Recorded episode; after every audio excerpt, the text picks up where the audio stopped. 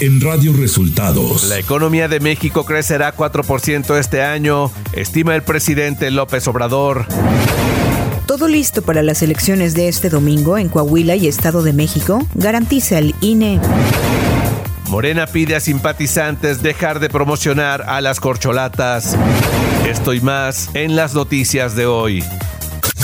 Este es un resumen de noticias de Radio Resultados.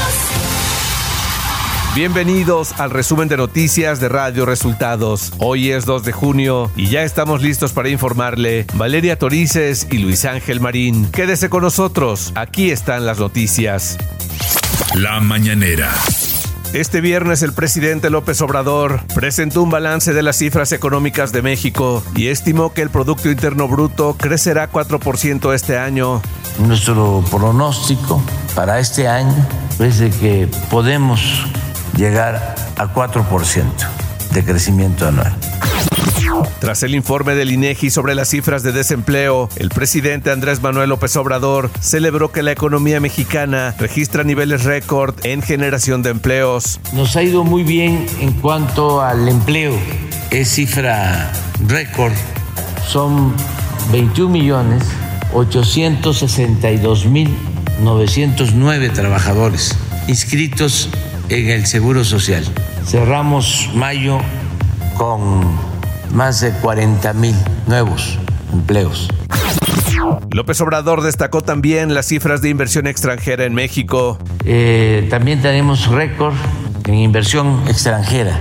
Estas son cifras preliminares, pero estamos hablando de 18.636 millones de dólares de inversión extranjera.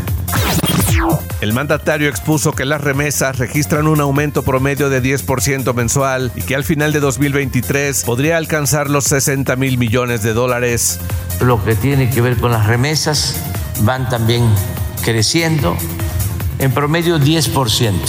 El estimado que tenemos para mayo es de 5.575 millones de dólares. Si continuamos así, vamos a superar los 60 mil millones de dólares este año de remesas. Andrés Manuel López Obrador se refirió a las elecciones en el Estado de México y Coahuila, donde se renovarán gubernaturas. Aseguró que el gobierno no interviene en este proceso. Decirle a la gente que eh, somos libres, que queremos una auténtica democracia para nosotros, para nuestros hijos, para nuestros nietos, y que hay condiciones inmejorables porque el gobierno no interviene en las elecciones. Radio Resultados Nacional.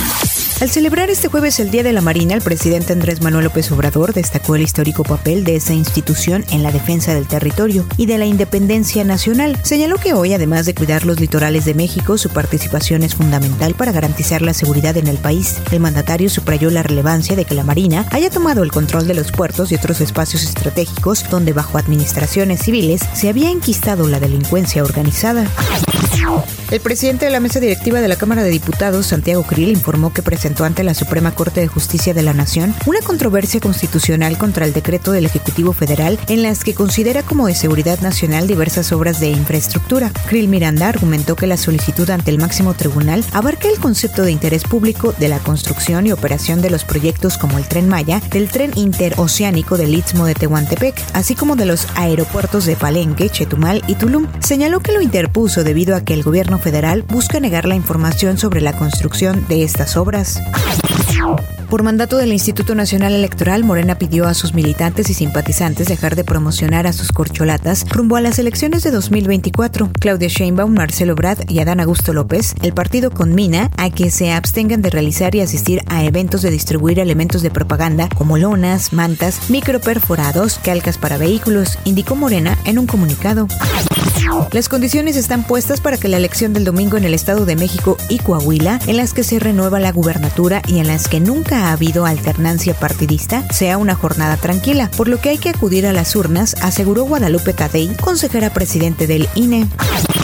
La consejera presidenta del Instituto Nacional Electoral, Guadalupe Tadei, señaló que acatarán de manera puntual lo que diga la Suprema Corte de Justicia de la Nación tras el análisis de fondo de la reforma impulsada por el presidente López Obrador, conocida como Plan B, y es que este viernes vence el plazo constitucional para la aprobación y promulgación de reformas electorales, con base en las cuales se organizará la contienda de 2024, tanto a nivel federal como local. Economía. El INEGI dio a conocer este viernes que la tasa de desempleo en México se ubicó en abril pasado en el 2.8% de la población económicamente activa, lo que implica un descenso interanual, pero un aumento mensual. Clima. Una circulación anticiclónica en niveles medios de la atmósfera mantendrá la tercera onda de calor sobre la mayor parte de la República Mexicana con temperaturas máximas de 40 a 45 grados.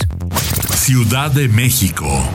La jefa de gobierno de la Ciudad de México, Claudia Sheinbaum, entregó este jueves apoyos a 2.887 personas beneficiarias del programa Fomento al Trabajo Digno a través de los subprogramas Trabajo Temporal, Empleo Verde y Empléate. Durante la entrega de apoyos realizada en Casa Popular de la Alcaldía La Magdalena Contreras, Sheinbaum informó que en lo que va de su administración se han generado 65 mil puestos de trabajo a través de este programa. El vicecoordinador de la bancada perredista en el Congreso de la Ciudad de México, Jorge Gaviño Ambrís, manifestó su apoyo a la jefa de gobierno Claudia Sheinbaum en sus aspiraciones a la presidencia de México en 2024. El exdirector del sistema de transporte colectivo Metro dijo en conferencia de prensa que no abandonará la bancada del PRD, pero prefiere apoyar a una candidata de izquierda que a uno de derecha o de extrema derecha. Google México informó que evacuó sus oficinas ubicadas en Montes Urales en la Ciudad de México debido a una situación de emergencia la tarde de este jueves. La Secretaría de Seguridad Ciudadana confirmó que se trató de una amenaza de un artefacto explosivo. Google informó que ya trabaja con las autoridades para esclarecer los hechos, para garantizar la seguridad de los empleados y las personas de esa zona. Información de los estados. La Fiscalía de Jalisco dio a conocer que al menos cinco cadáveres extraídos entre las 45 bolsas con restos humanos que desde el martes ha rescatado del fondo de una barranca al norte de Zapopan coinciden con las características de igual número de empleados de un supuesto call center de los ocho desaparecidos desde el pasado 20 de mayo. El Pacto Nuevo León de Alcaldes, integrado en su mayoría por municipios del PRI y el PAN, contestaron las declaraciones del gobernador Samuel García, luego de que éste afirmara que los ediles no presentan proyectos y el dinero lo quieren para que sus líderes de partido lo destinen a las elecciones de Coahuila. Al respecto, el alcalde de San Nicolás de los Garza, Daniel Carrillo, señaló que el gobernador Samuel García tiene una visión de Estado autoritario. Sí, hay una visión de Estado autoritario, eh, hay un bloqueo completo del sistema de justicia en el Estado de Nuevo León, además las pugnas que tienen entre Poder Ejecutivo y Poder Legislativo, en el que el gobernador ha detenido todos los decretos publicados, incluso eh, atendiendo cosas y necesidades que tiene el Poder los poderes autónomos eh, y también los municipios. Entonces, en esta pugna, eh, el gobernador decide tener de rehenes a los alcaldes mientras el Congreso no haga lo que él quiere y pues obviamente llegó un momento en donde los alcaldes ya no eh, vamos a tolerar más esta situación. Y sobre lo dicho por el gobernador Samuel García de que el recurso los alcaldes lo quieren para destinarlo a las elecciones en Coahuila, Daniel Carrillo Martínez dijo que si tiene pruebas que presente denuncia. Ah, pues es, la verdad bien lamentable, muy, muy infantil su comentario si tiene pruebas, pues que denuncie. Y aparte, él no es la autoridad, o sea, es muy infantil porque él no es la autoridad para tener recursos por esa justificación.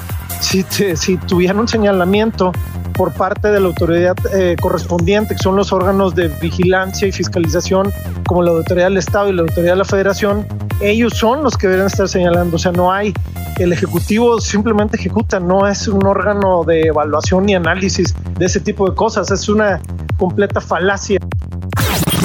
En Veracruz, Un juez de control vinculó a proceso y determinó mantener en prisión a Sirio Ruiz González, presidente del Consejo Regional del Café, a Viridiana Bretón, periodista y exalcaldesa, así como a productores cafetaleros, a quienes la Fiscalía de Veracruz señala por su presunta responsabilidad en el incendio ocurrido en enero de 2022 en las bodegas de Agroindustrias Unidas de México, ubicadas en el municipio de Ixhuatlán del Café, en Veracruz.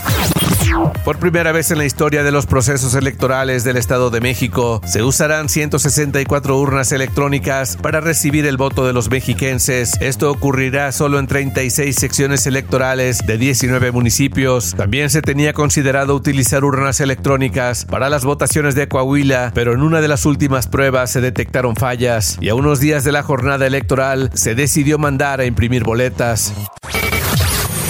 Radio Resultados Internacional.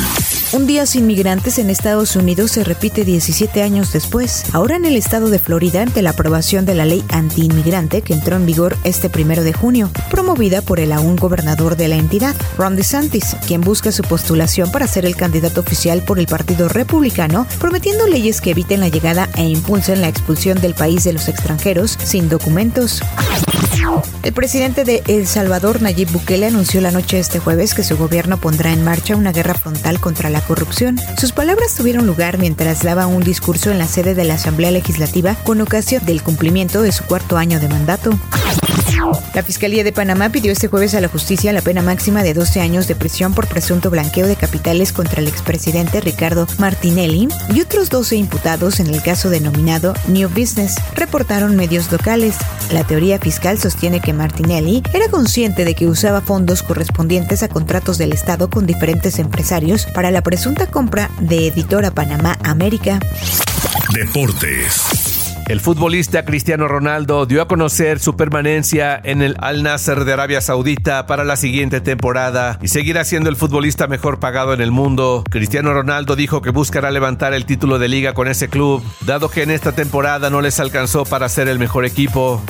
Espectáculos se confirmó que Taylor Swift visitará la Ciudad de México para ofrecer tres fechas de su The, Eras Tour. Hasta el momento se desconoce si estará abierta la posibilidad de llevar su show a otros estados del país. Por lo pronto, en el Foro Sol de la Ciudad de México se presentará 24, 25 y 26 de agosto.